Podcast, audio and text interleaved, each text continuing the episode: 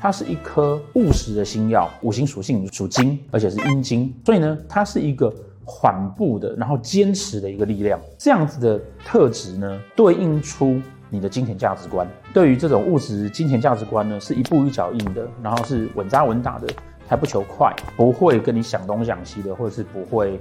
让你觉得他是一个做白日梦的人。刚刚讲了嘛，我们人在社会上，我们跟社会之间的连接其实就是金钱哦，人与人关系也是建构在这个事情上面的。我认识你，你们来听我的影片，然后我来上课，其实我们中间呢就会有一些连接的关系。你们来听课，然后我可以收取学费，然后我可以得到生活，所以我们中间被这个东西联系着。我们对于这样金钱的态度、价值、想法、个性，就是建立在舞曲这颗星上面。